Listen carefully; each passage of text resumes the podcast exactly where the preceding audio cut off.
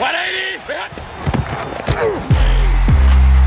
on his feet somehow, and he's going to brace to the end zone and get there. He's got it. Brown off to the races, and he stays on his feet. It's intercepted. It's picked off by Warner. Fred Warner. NFL al Chile. ¿Qué tal amigos? Bienvenidos a NFL al Chile, episodio número 13 de esta segunda temporada, donde vivimos una semana 5 de la NFL llena de sorpresas, despidos, partidos eh, emocionantes este último minuto, pero no quiero adelantarme sin antes darle la bienvenida, nada más y nada menos que a mi queridísimo Fer Manquino, que anda de buenas, porque los Steelers finalmente volvieron a la senda del triunfo. ¿Cómo estás, mi Fer? Bien, ¿y tú, Berna? Muy bien, emocionante este partido de los Steelers, ¿no? Pensé que le iban a cruz azulear. la neta. Los potos y la cruz azulearon, pero ya hablaremos de eso un poquito más adelante. No sin antes tocar un tema que nos dejó a todos muy sorprendidos el día de ayer, porque John Gruden, el head coach de los Raiders de Las Vegas, is no more. Después de este escándalo que sale de los mails que se filtraron hace 11 años, en donde dice pues un par de insultos hacia diferentes eh, comunidades, ¿no? Eh, agarró parejo, como dirían por ahí. Él mismo renuncia, eh, el equipo de los Raiders pues acepta esta renuncia y le dice, bueno, está bien, eh, a, ¿no? Y ahora se queda como coordinador interino, como head coach interino, Rick Bisaccia, que era el head coach interino del equipo de los Raiders. Güey, justo cuando veían el, el rayo de luz así al fondo, caen en esta desgracia. ¿Cómo ves esta noticia de, de los Raiders? Sí, qué mal. Eh, no hay lugar para él en la NFL, su carrera está terminada. Hoy hasta, hasta sacó una nota ya los, los Bucks que dijeron, la respetamos mucho lo que hizo este güey deportivamente en nuestro equipo, pero no, o sea, estos no son los valores No con los que comulgamos. comulgamos y lo sacaron del Ring of Honor, güey. Merecido, güey. Sí. O sea, no fue un email, fueron varios. Y dicen que es Del apenas 2011 al que es apenas 2018. así de que güey la tapita, cabrón. Sí. O sea, que es, o sea, es parte de la investigación Van a caer varios de equipos. los casos en Washington y que va a caer parejo en todos lados. Pues ojalá, güey. ¿Cuál, cuál ¿No? es- hay, hay que hacer apuestas. ¿Quién es el siguiente equipo? Washington. Washington. Sí. El dueño, güey. Sí. O dicen que la cultura de trabajo ahí en Washington es una mierda, güey. Pues varios de los emails que, que mandaba el, el Gruden o que recibía eran fotos de, de las animadoras de, de- de Washington ahí sin, sin playera. Qué desagradable. Sí. Qué desagradable. Eh, lástima para los aficionados de los Raiders, que al final son los que pagan los platos rotos, junto con los jugadores que habían estado esforzándose mucho durante la temporada, que traían un buen como eh, ánimo. Después de que sale esta noticia, pues ya en el partido contra los Bears jugaron de la chingada y hablaremos de ese partido un poquito más adelante. Pero justamente, o sea, ¿qué va a pasar ahora con los Raiders sin un head coach, sin su mente maestra ofensiva, por decirlo de alguna manera? ¿Hay algo que puedan hacer los Raiders para rescatar un camino que por lo menos los hacía contendientes a los playoffs? O mejor, que se vayan despidiendo del 2020, que vayan buscando head, digo, del 2021 y que vayan buscando head coach para el 2022. Sí, se antoja complicado por la división en la que están. Eh, los jugadores estaban muy comprometidos con Gruden y, y, pues es un golpe durísimo. ¿no? Qué denso. Durísimo. qué denso. Pobres Raiders, güey. O sea, como que les llueve sobre mojado.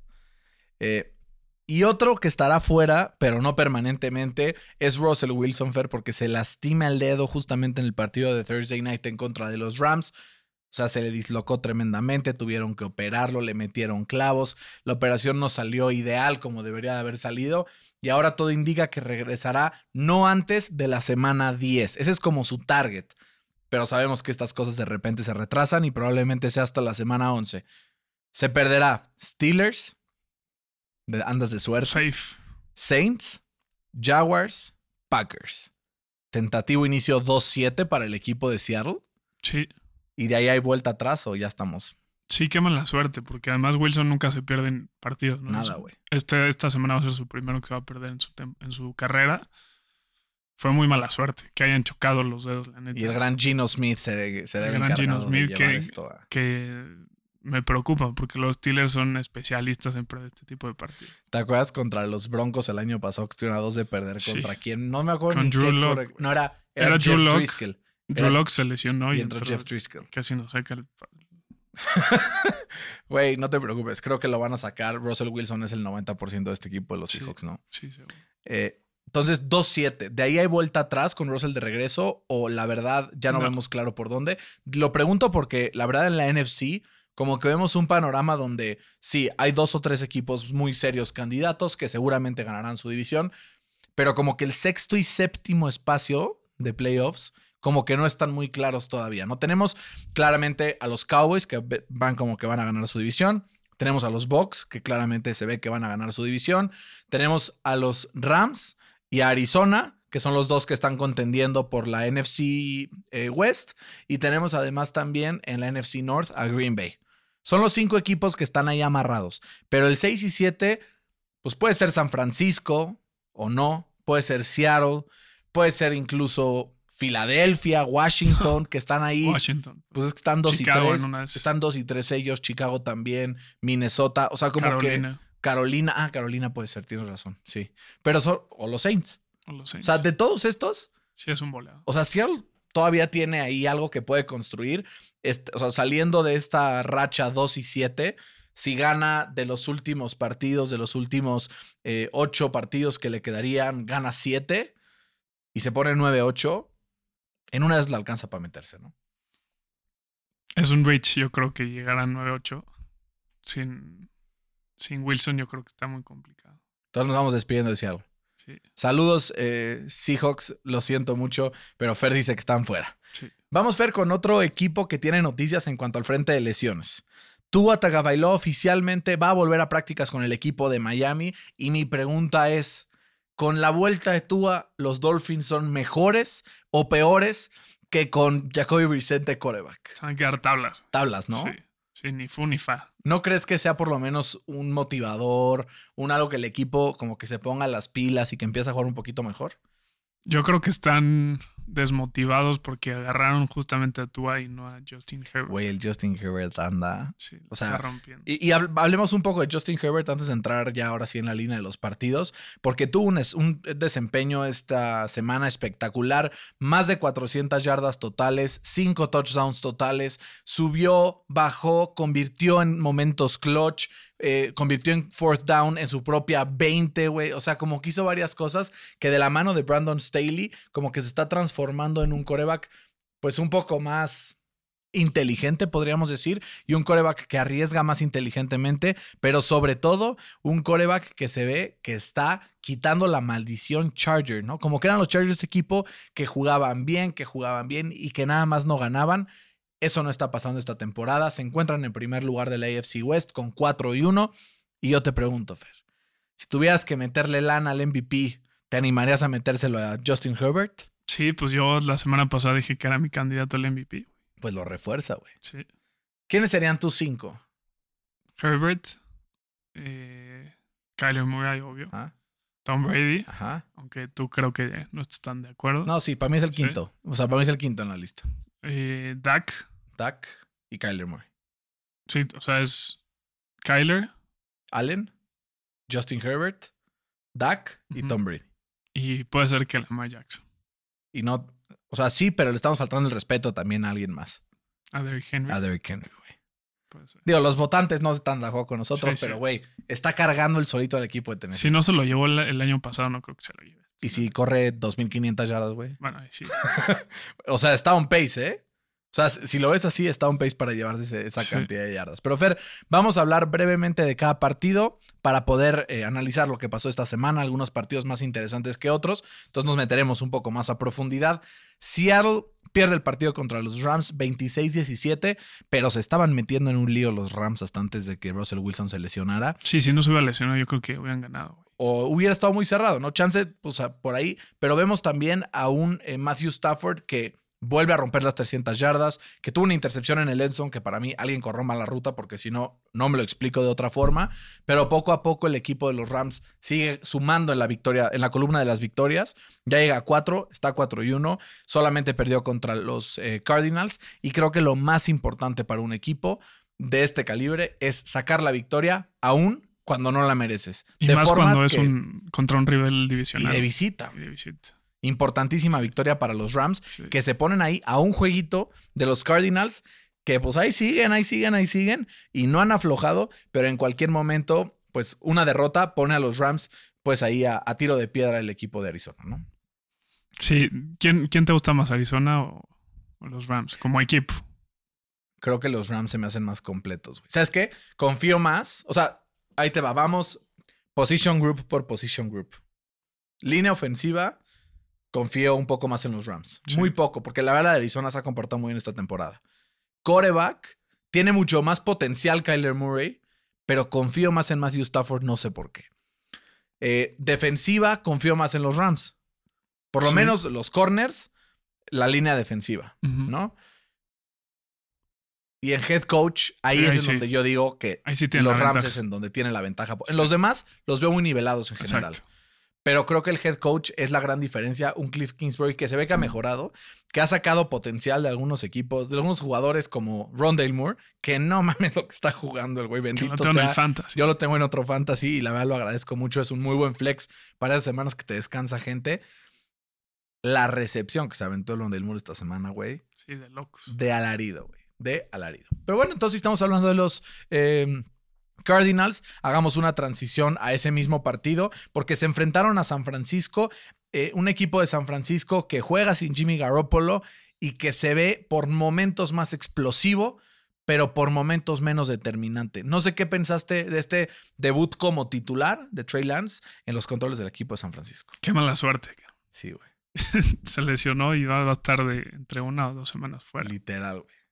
La maldición de San Francisco Pero no, está. no lo hizo mal, cabrón. me parece. No, no lo hizo mal. A ver, tampoco fue así de puta. Es el mejor jugador de la NFL. ¿no? Pero se ve el potencial. Exacto. Que ¿Sabes es lo más importante. y, y como que se ve un coreback que se anima, que. Pero eso sí, se ve que todavía es muy joven, que es- no, le falta estuvo experiencia, güey. Porque lo ves. O sea, abre los ojos, o sea, levanta los, la cabeza, ve su primer read, y si no está abierto, corre, güey. O sea, no se espera sus progresiones del 1, el 2. Es como, si no ves que está abierto Ayuk o Samuel o el que sea el primero, se va y se pela. Tal fue el caso de la jugada que casi nos lo truenan, ¿no? Se, se, se churreó, güey. Güey. Se churreó. Y casi es touchdown también, pero Sí. un recorrido de Isaiah Simmons espectacular que corre la Que está banda callando y lo detiene. a sus detractores, el Isaiah Simmons, ¿no? Eran varios. Eran varios. Yo el año pasado lo candidaté a Defensive Rookie of the Year. Sí. Entonces a mí que no me vengan a decir. Sí, está jugando muy bien. Qué bueno, la verdad, para el equipo de Arizona. San Francisco, que la verdad, esta falta de Russell Wilson creo que le va a hacer un paro dentro de la división Sí, porque va a poder contender mucho más sencillo que si estuviera el equipo de Seattle ahí adentro. Pero, güey, creo que si San Francisco no gana al menos nueve partidos esta temporada, los aficionados van a empezar a empujar para que Kyle Shanahan se vaya a otro lado, a pesar de que saca al Shanahan, a pesar de que. ¿Tú Pero, crees? güey, es que tienen. No. Yo creo que si ves el roster, objetivamente, Pero es que no tienen secundaria, no tienen. O sea, son una coladera. los Bucks también, güey. Sí, pero no tienen a Tom Brady. Güey, pero tienen a una muy buena línea ofensiva, tienen buenos receptores. Claramente el roster es superior, sobre todo en ofensiva. Pero no sé, güey. O sea, está bien, si su secundaria es lo que falla, ¿por qué perdieron 17 días contra Arizona? ¿Por qué no perdieron 60, 50, güey? Por Kyler Murray. O sea, lo- no, o sea, lo que está faltando en el equipo de San Francisco es poder en ofensiva, que es lo que en teoría Kyle Shanahan es especialista, ¿no? En teoría. En teoría.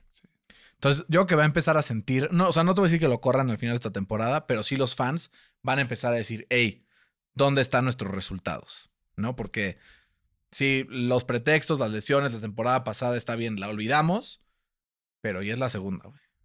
La paciencia de los fans se está acabando. Pero hace dos, hace dos años pasaron un Super Bowl. güey. Han tenido muy mala suerte con las lesiones de los quarterbacks. La neta. ¿Qué pasó en Filadelfia? En Filadelfia llegó al Super Bowl y lo gana Doc Peterson. Se le lesiona el roster dos años seguidos completito y lo corren a Sí, bueno. Literal, güey. Y, y yo pero es que hablar- Philly son unos erizos. Sí, pero ahorita hay que hablar de Philly también sí. porque Carson Wentz se vio muy, muy bien ayer. Ya hablaremos de eso también en Mm. unos momentos. Eh, creo que ya lo estoy empezando a superar poco a poco. Esto es como, como alcohólicos anónimos, güey. Un día a la Ya la vez. ves. Vamos con el equipo de los Jets que pierde 27-20 en contra de Atlanta en un partido jugado en Londres. Una vez más se ve esta historia como de dos perfiles de Zach Wilson, ¿no? De repente muy bien, de repente muy mal. Y por parte del equipo de Atlanta, al final llegó el breakout game de Kyle Pitts que todos estaban esperando. Y prácticamente él solito, caminando de la mano de Matt Ryan, eh, le ganan en el Tottenham Stadium al equipo de los Jets. Que casi pierden. Y si ya más le valía, ¿no? Al Kyle Pitts. Si no Sí. era ese día, no era nunca. Pero creo que ninguno de estos equipos son relevantes para esta No. temporada, ¿no? Entonces No, sigamos no. adelante. Sí. Eh, con un equipo que aparentemente era muy, muy eh, relevante esta temporada, pero lleva dos derrotas ya al hilo, y es el equipo de las Panteras de Carolina, que pierden 21-18 contra el equipo de Filadelfia. Eh, a ver, no juega Christian McCaffrey. Eso creo que es un, un gran punto a, a considerar.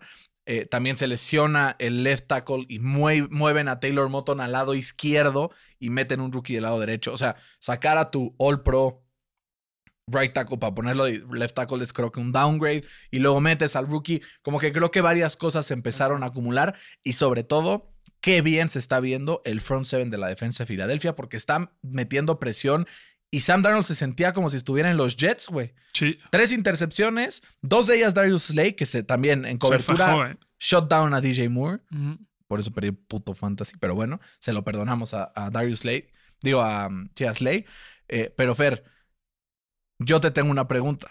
¿Crees que esto es más un statement de Filadelfia de decir no nos den por muertos? ¿O crees que es Carolina diciendo, o sea, sí empecé 3-0, pero no soy tan bueno, aguántenme? Pero es que igual las lesiones le están pegando mucho. ¿no? Yo dije que, que las bajas de, de JC Horn y de C-Mac iban a ser muchísimo. eh, les iban a afectar muchísimo, ¿no? Eh, vemos que Darnold no es como ese gran crack si no tiene esas armas, ¿no? Claro. Porque McCaffrey le permitía como rolar, hacer el, el play action y eso como que le quitaba presión, ¿no? Y justamente evitaba esos errores de las tres intercepciones. ¿No? ¿Qué digo? Dos de las tres fueron súper buenas Sí. intercepciones, no tanto errores, pero creo que la presión muy buena. O sea, de la parte de la línea defensiva de Filadelfia, Harvey está jugando espectacular, Sweat está jugando espectacular, hasta Fletcher Cox está en el nivel que le vimos hace dos o tres años. No sé si es algo como el espíritu que le está metiendo Nick Sirianni de pelear, de venga, de no sé qué, pero Fer, a mí me tiene seriamente preocupado Jalen Hurts, güey. O sea, creo que sí, lo vimos la temporada pasada, güey, cerró muy bien, de repente tiene jugadas o que corre por el primer down o que lanza un bombazo, pero ve un coreback súper raw, Sí. como sin ton ni son, que, perdón, pero, perdónenme fans de Filadelfia, pero yo estoy viendo ahorita a Jalen Hurts y a Carson Wentz y veo una gran diferencia entre los dos corebacks. Hubo un momento en el partido que el Hertz tenía un promedio de punto un yardas por pase. Güey, qué pedo. Punto uno, güey. O sea, Dices que. y es el salvador del futuro. Sí, sí. Díganle a Adam Lefko que se relaje un chingo con ese Jalen Hurts. Eh, creo que son dos equipos al final que, al final Carolina es un poco mejor en general, pero que las lesiones lo bajan. Pero también creo que Filadelfia, cuando lo pronosticamos al inicio de la temporada con cuatro victorias, cinco victorias, creo que está- nos quedamos un poquito cortos. Creo que van a pelear un poco más de lo que esperábamos al inicio de la temporada. Puede ser, tiene buen equipo. Tienen Lástima muy buenos jugadores, güey. Sí. O sea, tiene muy buena línea ofensiva. Cuando están sanos son top 5 en la NFL.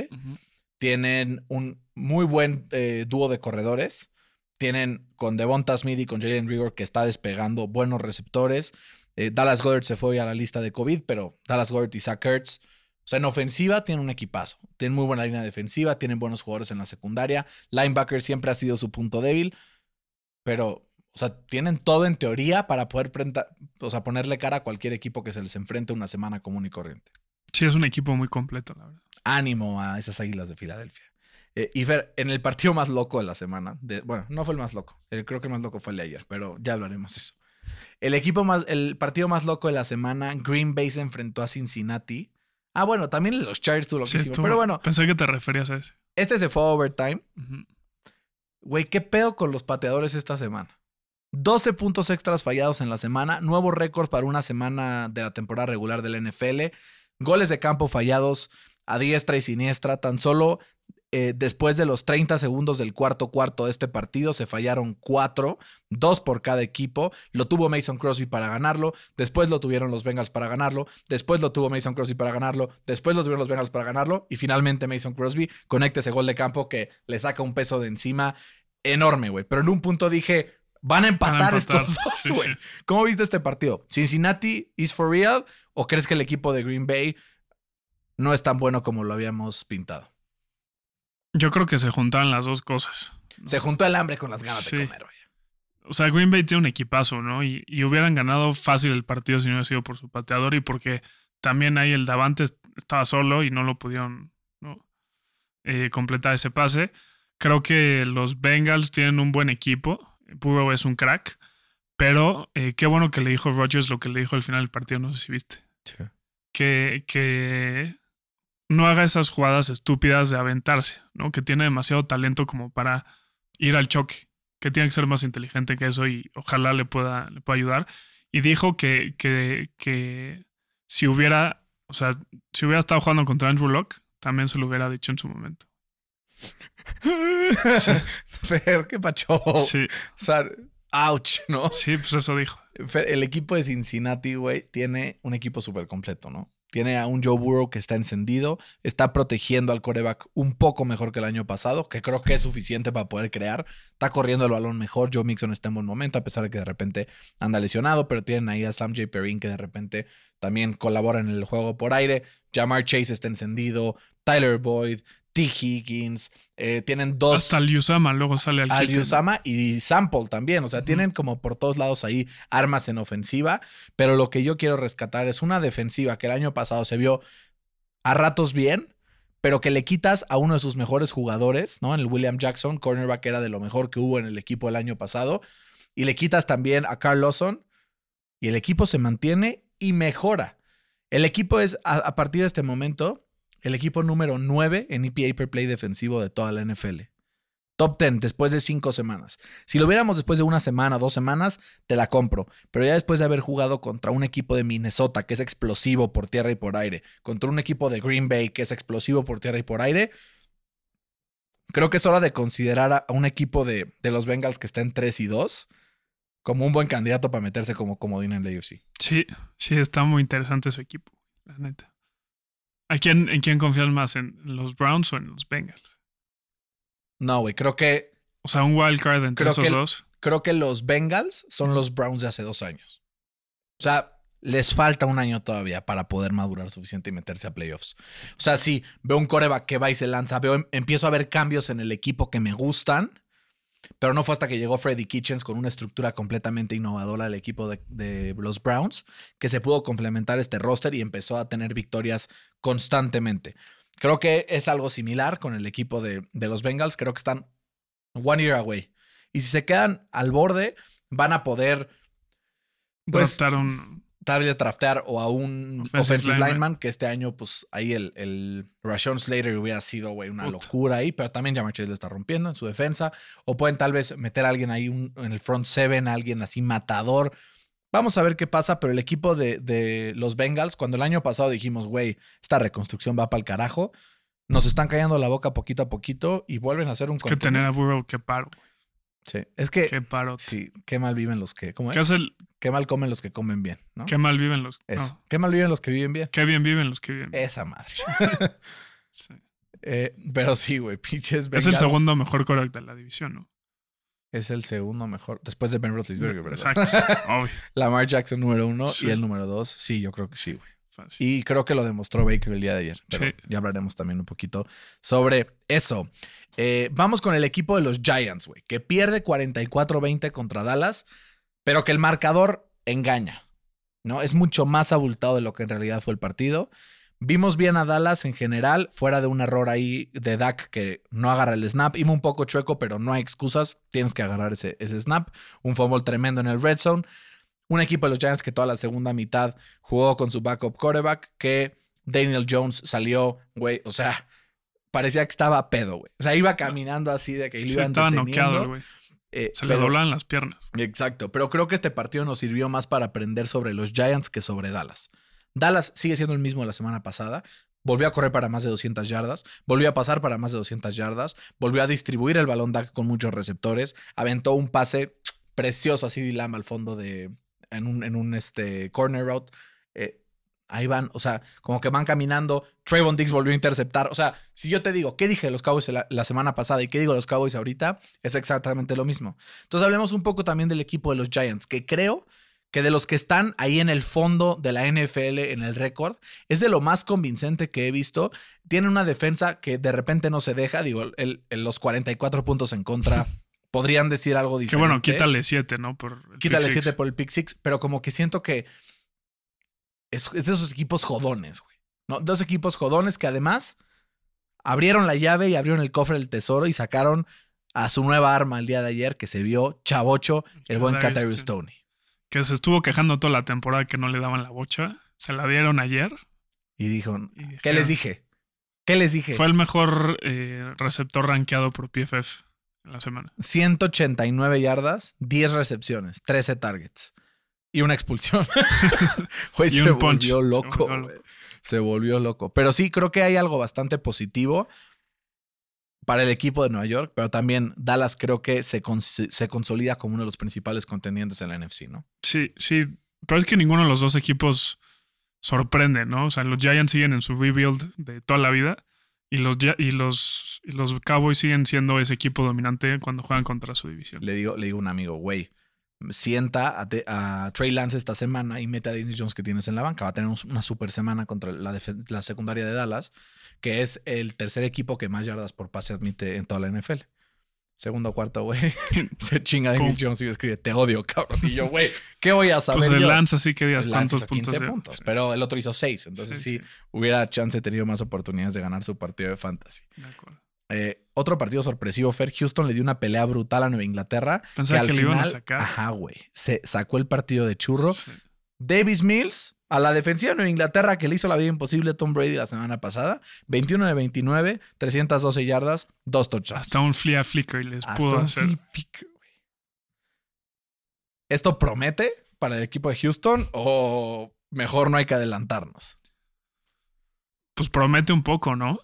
Porque hacerle eso a, a una defensa de Bill Belichick cuando tienes un rookie QB, pues sí es como de, de emocionarse, la neta. Sí, y, y Nueva Inglaterra. Eh, Nueva Inglaterra, pues sí tiene, tiene que preocuparse esa defensa, no, no está siendo tan dominante como, como se pronosticaba o como había sido al principio de la temporada. Eh, pero sí, está. Los Yo- dos equipos no van a llegar a ningún lado. Yo justo es lo que digo. Nueva Inglaterra está a un año, Sí, ¿no? dos. Bueno, sí, dos. Tiene que madurar un poco más Mac Jones, ¿no? yo creo. Y le surge receptores. Sí. Es ¿Qué? que, güey, le metió una la nota a los receptores y le metes esa cantidad de dinero y sales con esos tres cabrones, la verdad, Tuvieron que haber traído por Odell Beckham, la neta. O se hubieran tenido que traer a, al Kenny Goladay o al Juju O o, a Robinson. Sammy Watkins de. ¿no? o a T.Y. Hilton, güey. Digo, se lesionó ya después, pero Pero no al Nelson Aguilar, güey. ¿Sabes? Tuvo buena temporada con los Raiders, eso no lo podemos negar. Puede ser que dedos a pantalla pendejos, ¿no? Es tipo Una buena temporada. temporada todos pueden tener. Exacto. Una como es una golondrina, una golondrina no hace la primavera o el verano, algo así dicen. Así no te la. Hoy ando no te la fatal manejo. con mis Sí. dichos, güey. Normalmente soy una tía orgullosa, hoy no, no ando fino.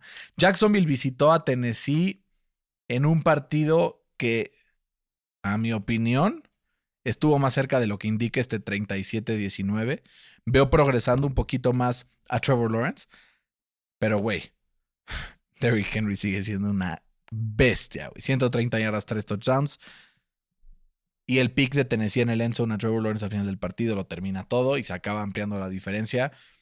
Yo le tengo una pregunta, Fer. ¿Crees que este triunfo es porque Tennessee iba contra los Jaguars?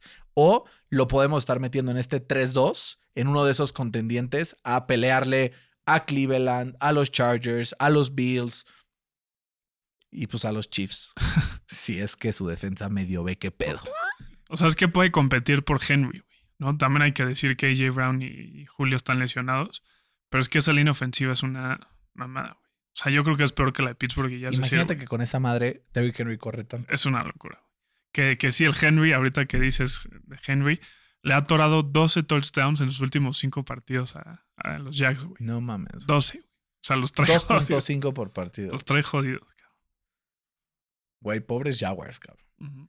digo, está bien porque no hay nadie que le vaya a los Jaguars. Ya lo establecimos hace como nadie, un mes que dijimos que si alguien venía y nos decía que iba a los Jaguars, le regalábamos un jersey. No llegó, nunca. No llegó. No llegó, nunca se acabó la promoción.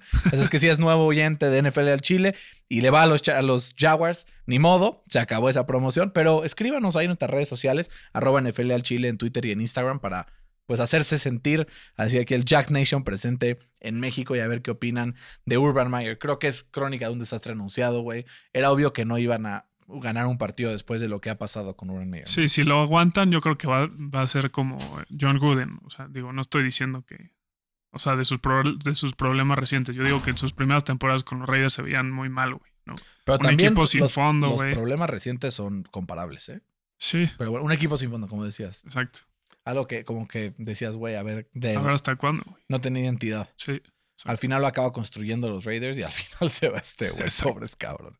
Eh, Fer, hablemos del partido que me salvó el Survivor esta semana. Le puse Minnesota, güey, contra. Detroit.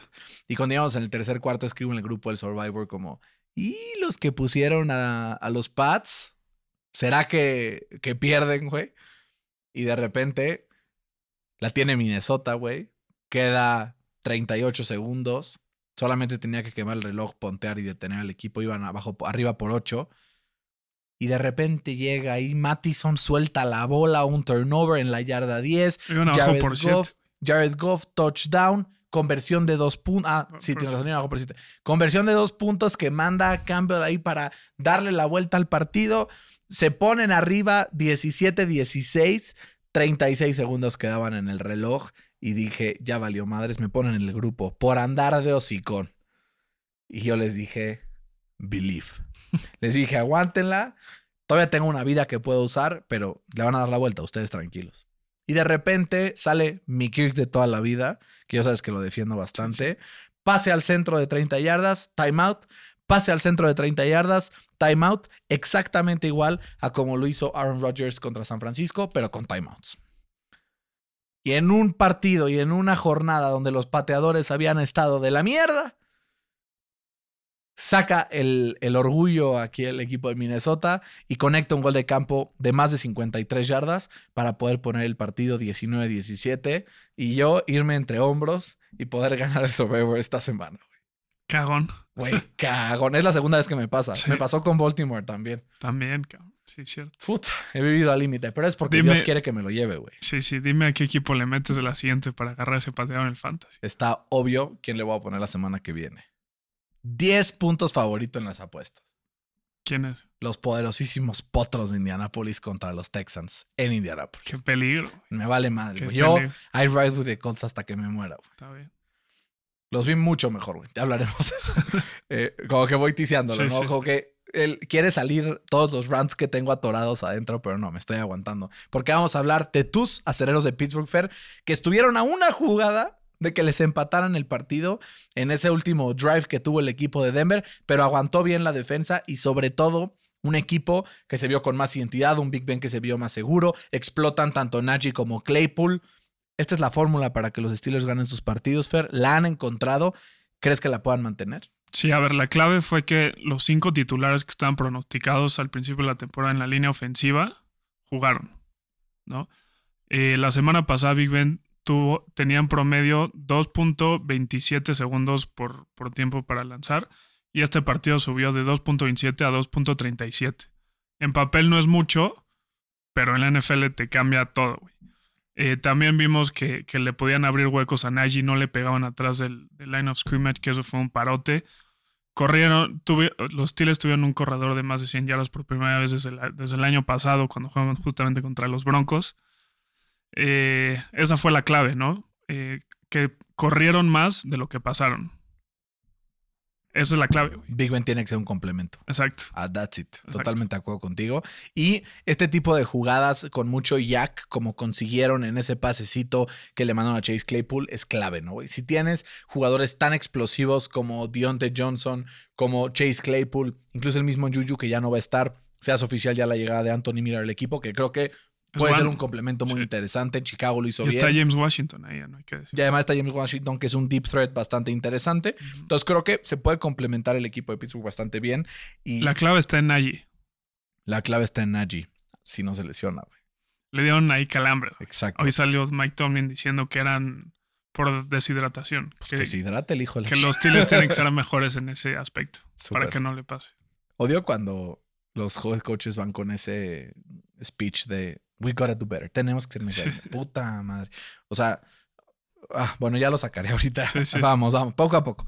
Eh, Y el equipo de Denver Fair que una semana más decepciona, sobre todo en ofensiva, ¿no? Porque en defensiva se ve que lo fue manteniendo hasta 20, de repente 27 ya al final del partido, pero es un equipo que empezó la temporada y que ah, incluso Bridgewater genera un EPA per play número 3 de todos los corebacks de la NFL, pero nada más no cuaja. Puede ser que tenga que ver obviamente con las lesiones en wide receiver, esto creo que tiene la bastante defensa que ver. Steelers también. Y también no, obviamente no que se había enfrentado a una defensa tan buena. Exactamente, una defensa que quieras que no, pues te quita tus fortalezas, que te limita, que te obliga a hacer ciertas cosas que no quieres.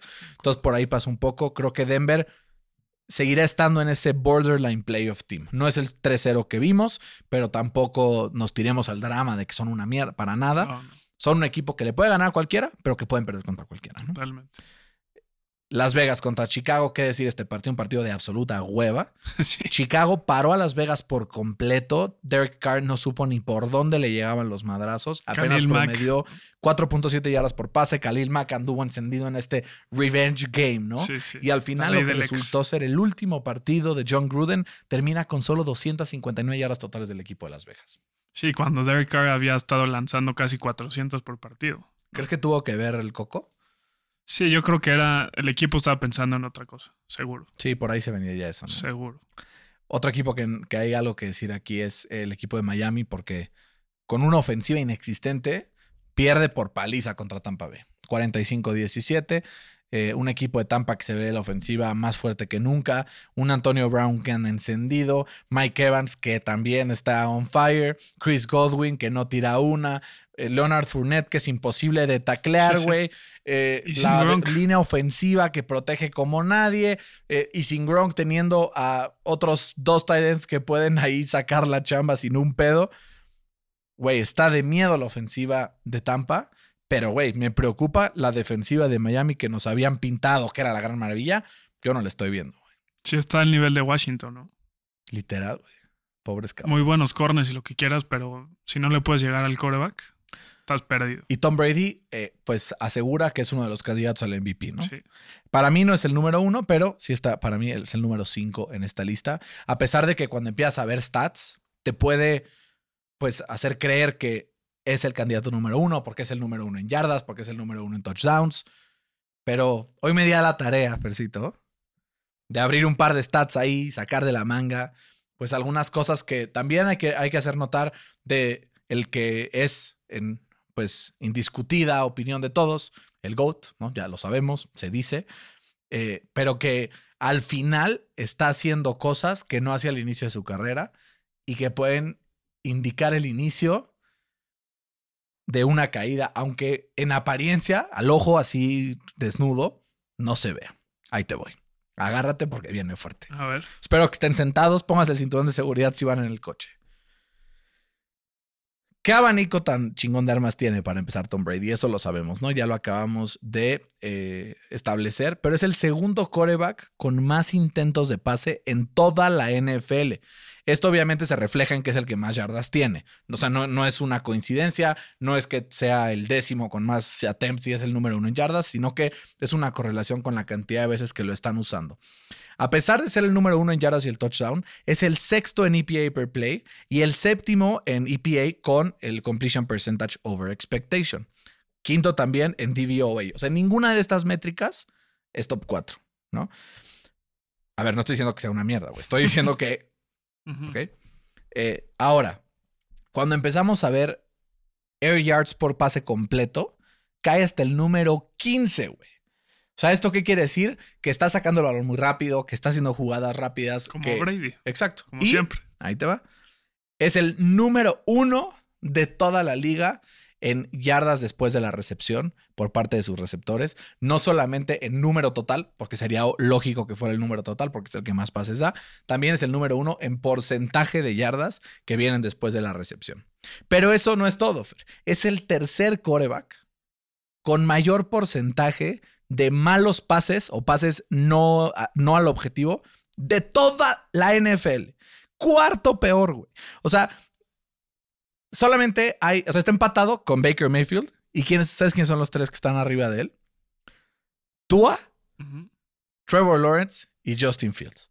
Fuera de eso, no hay nadie que lance pases más fuera de, de rango en porcentaje en toda la NFL, a pesar de ser el segundo coreback más menos presionado de toda la NFL, solo después de Dak Prescott. Pero es que eso es, es parte de su, ju- de su juego, güey. O sea, siempre desde los Pats, digo, no digo, no me remonto tanto como a, la era de Randy Moss, que ahí sí era una- un espectáculo. Pero a partir de, de- del Super Bowl contra Atlanta, siempre, o sea, si te fijas, sus receptores eran chiquititos, que desde el slant se podían mover, Claro. pasitos cortos, ¿no? Ese siempre, bueno, los últimos años así, así ha sido. Sí, eso es normal como el, el, el MO. ¿no? exacto, es exacto, normal. eso no me preocupa. Lo de Lo del porcentaje. lo del porcentaje. hace altísimo. Sí, pero es que también creo que es el único quarterback que es tan inteligente que en vez de que le peguen, pues la avienta para afuera, güey. Está ajustado por este. eh, Cuando se deshace el balón. O sea, no es. O sea, eso es. O sea, sí, pero, o sea, también si ve, o sea, si va a ser como el, el dump off ahí con el running back y ve que le va a pegar un trancazo, este güey la avienta al piso para que no le peguen. Puede ser. Puede ser. Pero se me hace un porcentaje, güey, ridículamente sí, alto. sí, y los, co- los corebacks que están ahí alrededor. O sea, creo que puede ser un indicio del inicio. De, o sea, por favor. Está rezando a quien quiera, Güey. a todos. No, pero la verdad se ha visto muy bien. O sea, te digo, para mí, hoy por hoy es top 5 coreback de la NFL, cosa que yo no decía hace dos años por lo que estaba jugando. Está jugando mejor que sus últimos años en, en- en los Pats, pero tampoco quiero que me lo estén candidateando al MVP porque es número uno de favorito en las apuestas empatado con Josh Allen, porque creo que hay cuatro que se lo merecen más que él en esta temporada. Ya, fin de mi rant. Vamos con el equipo de Washington, Fer, una defensa mierda contra unos eh, Saints que cuatro touchdowns de James, un bombazo a Callaway en un Hail Mary loquísimo. Qué jalada. Eh, dos cosas sacó este partido. La defensa de Washington no sé ya dónde nunca se va a fue despertar. y no saquen esperanzas de aquí porque ya no existe.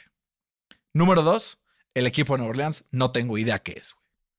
O sea, puede ganar un partido, puede perder otro, no tengo idea, no sé de qué depende, no sé, o sea, estoy muy confundido. Las primeras dos jugadas de James Winston como que ejemplifica muy bien, ¿no? O sea, primera jugada de intercepción, Segunda, to- de, de 70 yardas. güey. Güey, Dices, ve- ¿Qué pedo? Vi un tweet que decía, este, The James Winston Experience, Experience. in a nutshell. O sea, literal, eso es el James Winston. Experience. Eh, vamos a ver qué pasa porque son dos equipos que en teoría llegaban a la temporada con aspiraciones de playoffs. Uno de ellos por lo menos lo veo muy complicado. Sí. Y ahora sí llegamos al Sunday Night, Fercito. Porque Buffalo le remontó una maracaniza al equipo de Kansas que pierde 38-20.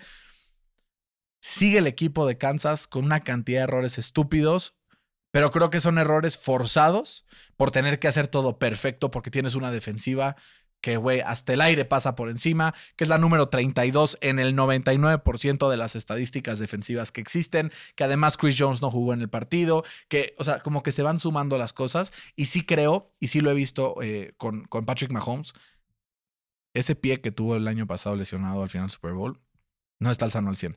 No se está moviendo igual, no está saliendo igual de la bolsa, no está lanzando igual on the move. Se está quedando mucho más en el pocket, lo están saqueando más, está cometiendo más errores desde allá adentro. Creo que todo esto se suma, además de que ya se metió a la cabeza de sus receptores y hay drops, y hay fumbles, y hay turnovers, y hay no sé qué.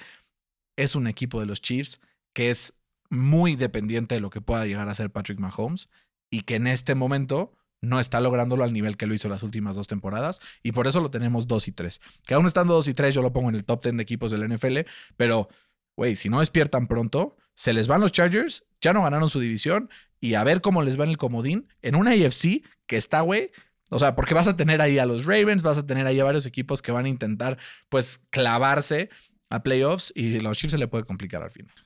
Sí, no, no es un equipo que es candidato al Super Bowl, pero lo tienes que poner porque está Patrick Mahomes. Es como los Pats de hace tres años, Sí, ¿no? pero. El último año de Brady, Sí, que llegaron a los Exacto. playoffs y perdieron en su primer partido. sí, exacto. O sea, si yo pongo al, al Mayfield en este equipo de los Chiefs, estarían 0-5. ¿Estamos de acuerdo? Pues 1-4 yo creo, güey, porque el partido contra Philly yo que sí lo gana. Pues Bueno, no sé. Bueno, pero estarían peor de lo que están. sí. No, es el punto. Pero también si le pones a, a Aaron Rodgers estarían igual 2-3. Puede ser. No O sea- sé, yo creo que el Rogers ya se hubiera salido. Como, no mames, ya. Así, la ya me verga". voy a la Sí, mierda, sí. pinche morsa. Sí. se iba, güey. No, no, es que el Steve Españolo es una mierda y el Sorensen es todavía peor, güey. Güey, el Sorensen, ahí está el pan, decían. Sí, sí. Ahí está el pan y Josh Allen decía, ahí te voy. Ahí te voy. Y ahora del otro lado, yo sí veo en Josh Allen al candidato número uno al MVP de lo que he visto esta temporada. Arrancó tranquilito, sin despeinarse mucho. Y en estas últimas dos semanas ya hemos visto lo que es capaz de hacer por tierra, por aire, no comete errores, busca los receptores que tiene que buscar en el momento que los tiene que buscar. La defensiva le responde además. O sea, creo que Buffalo es el candidato máximo a llevarse el Super Bowl, si me lo preguntas en la semana 5. ¿Juegan los Bills contra los Chargers o no? Seguramente, pero no, no te quiero mentir, güey, porque luego nos recriminan, güey. Así Porque Creo que sí, es como, no nos digan creo, díganos si sí o si no. A ver, espérame. de ese partido va a salir el candidato número uno. Güey, los Chargers andan Fierros, cabrón. Fierros. fierros. A ver, calendario, Buffalo. Titans, Dolphins, Jaguars, Jets, Colts, Saints, Patriots, Bucks, Panthers, Patriots, Falcons, Jets. No. Güey, creo que no van a perder un solo partido más en lo que queda la temporada. Ver, vamos a, vamos a Es que el de recapitular. los. Bills está Vamos a recapitular. facilísimo. Titans, lo ganan. Dolphins, Lo- lo ganan. Jaguars lo ganan. Jets lo ganan. Colts lo ganan. Saints lo ganan. Bills lo ganan. Bucks va a ser un partido alarido. Panthers lo ganan. Patriots lo ganan. Falcons lo ganan. Jets lo ganan. Sí, se 15-2. pueden ir. Sí. 15-2 se pueden ir. O 16-1 también, Sí. ¿eh? Porque es en casa el partido contra. ¿Y contra quién perdieron? Contra mis acereras, claro que sí. ¡Venga! Lo que sea para que Sí, no. confíes en tus acereros. Y Fer, vamos a cerrar la semana con un partido que estuvo loquísimo, que hubieron volteretas, que vimos dos caras de la moneda de los dos equipos y fue el partido entre los Colts y los Ravens. Comenzó el partido con unos Colts fierros en defensa, paran a Lamar Jackson en un 3 y fuera, hacen un touchdown de 75 yardas de Jonathan Taylor, paran otra vez en 3 y fuera, después avanzan todo el campo, después vuelven a parar, así y se van a la mitad del partido ganando cómodamente 22-9 y después se ponen 25-9. Estaba todo aparentemente bajo control y de repente empiezan a caer como soldaditos. Isaiah Rodgers, cornerback, eh, bueno, ya estaban fuera para empezar, TJ Carey y Rock Yassin, que son titulares. Xavier Rhodes, cornerback, fuera. Isaiah Rod- Rodgers, cornerback, fuera. Julian Blackmon, por un par de jugadas, fuera, güey. Carey Willis, fuera. Acabaron jugando con cornerbacks de practice squad. Y se notó porque Lamar Jackson los hizo trizas, güey. No, no pudo correr el balón Lamar Jackson. El equipo de Baltimore no sumó las 100 yardas que rompería el récord Qué de los bueno, Steelers. por. Eh, pero al final, güey, o sea, el Mark Andrews iba un puto día de campo. Los últimos cuatro drives, o sea, estás cuenta que los Colts dijeron, güey, si los dejan pasar, les doy mil baros, y les doy dos mil baros, y les doy. O sea, ridículo. Y además, Rodrigo Blankenship lesionado, falla dos goles de campo y un punto extra que hubiera significado el triunfo de los Colts caminando. Estoy enojadísimo con los Colts, enojadísimo, pero creo que esos errores y esas lesiones y eso todo y la falta de agresividad de Frank Reich en no pasar en ese tercer down para Sí. poder hacer un primer down y matar el partido pesó. Pero también a la vez hay que darle muchísimo crédito a una persona que nunca se la damos en este podcast, que tú detestas con todo tu corazón, pero que te dio el triunfo en el fantasy contra mí. Y ese es Lamar Jackson, porque hizo lo que quiso durante la segunda mitad contra una secundaria súper mermada. Pero, güey, una línea ofensiva de los Ravens que no aceptó presión en la segunda mitad. Un Lamar Jackson que se quedaba en la bolsa, que iba por sus progresiones, algo que no hacía nada bien, que lanzaba balones y generalmente estaban on target toda la segunda mitad, que pasó las 400 yardas por aire, que no tuvo ninguna intercepción y que remontó yendo abajo por 16 puntos en el cuarto cuarto, algo que normalmente no lo distingue. Entonces, palmas para Lamar Jackson, palmas para los Ravens. eh, y me frustró mucho este partido. Ahora, Sí, sí. on the other side, vi una ofensiva de los Colts que ya me da paz, güey. O sea, ya me da paz porque dominaste a los Ravens. Si hubieras tenido a tu pateador sano, ¿Cómo se llama el del pelito rojo?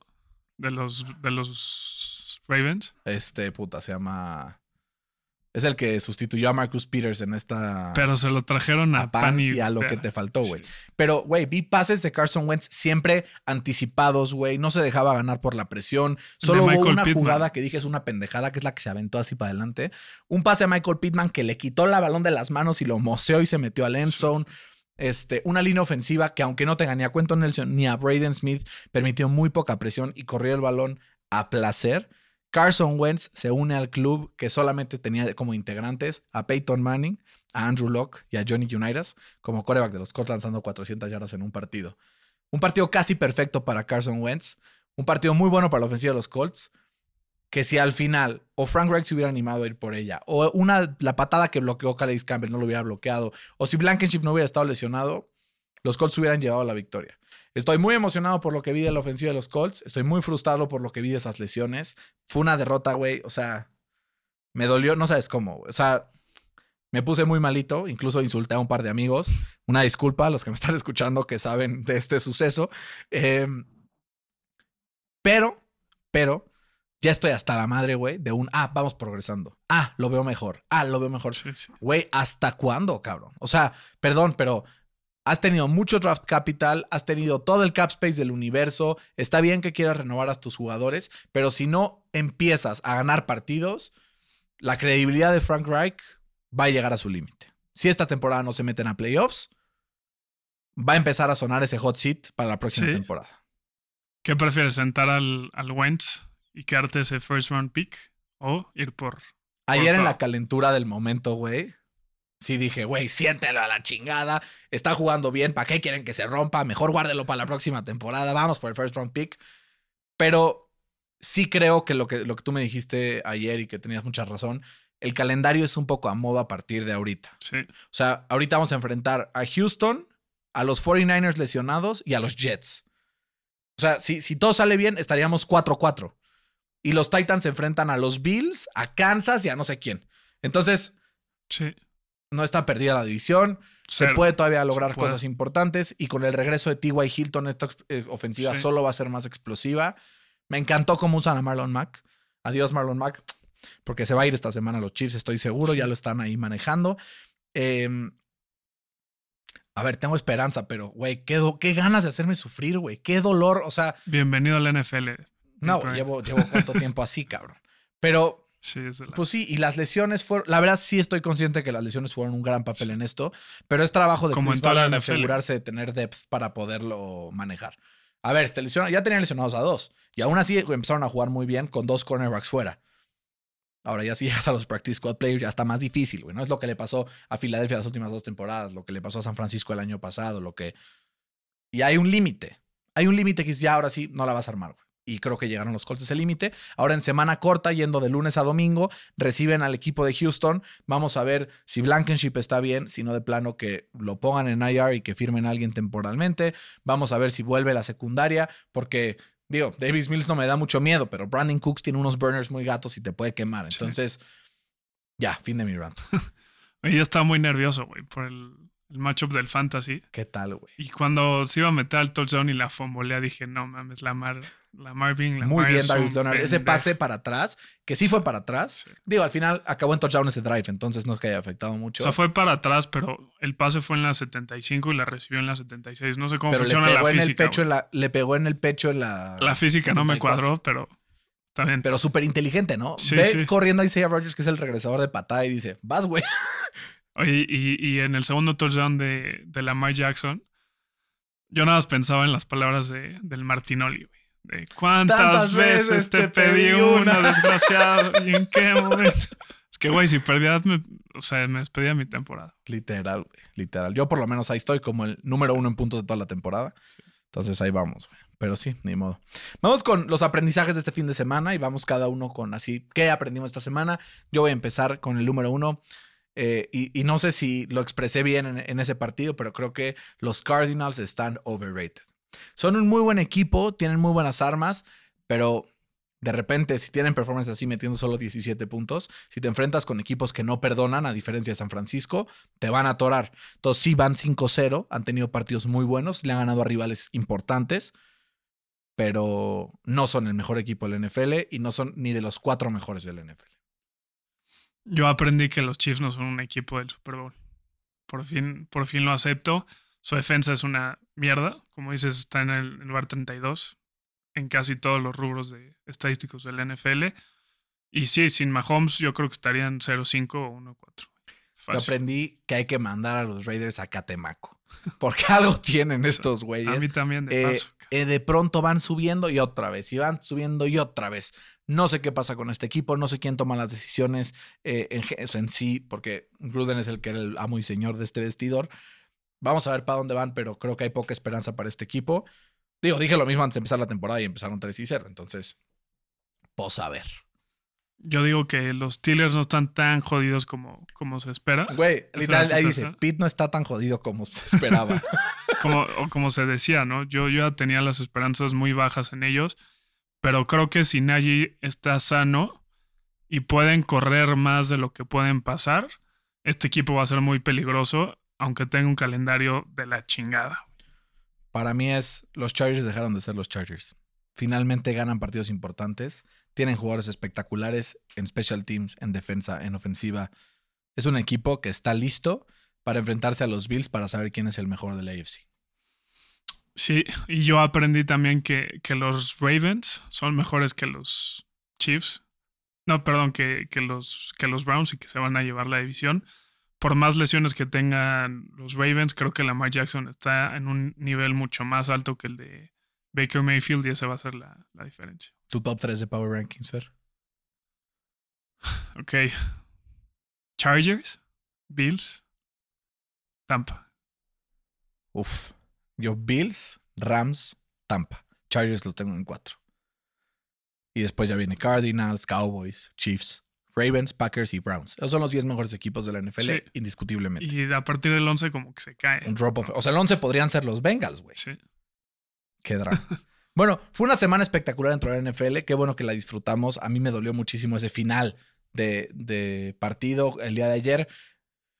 Pero ya vendrán tiempos mejores, ¿no? Y creo Ojalá. que es, es momento de levantar Ojalá. la mirada hacia el futuro. Y creo que poco a poco nos llevarán cosas mejores, tanto a los Steelers como a los Colts, que andamos ahí, pues dando un poco de lástima, ¿no? Digo, tú 2-3, yo 1-4.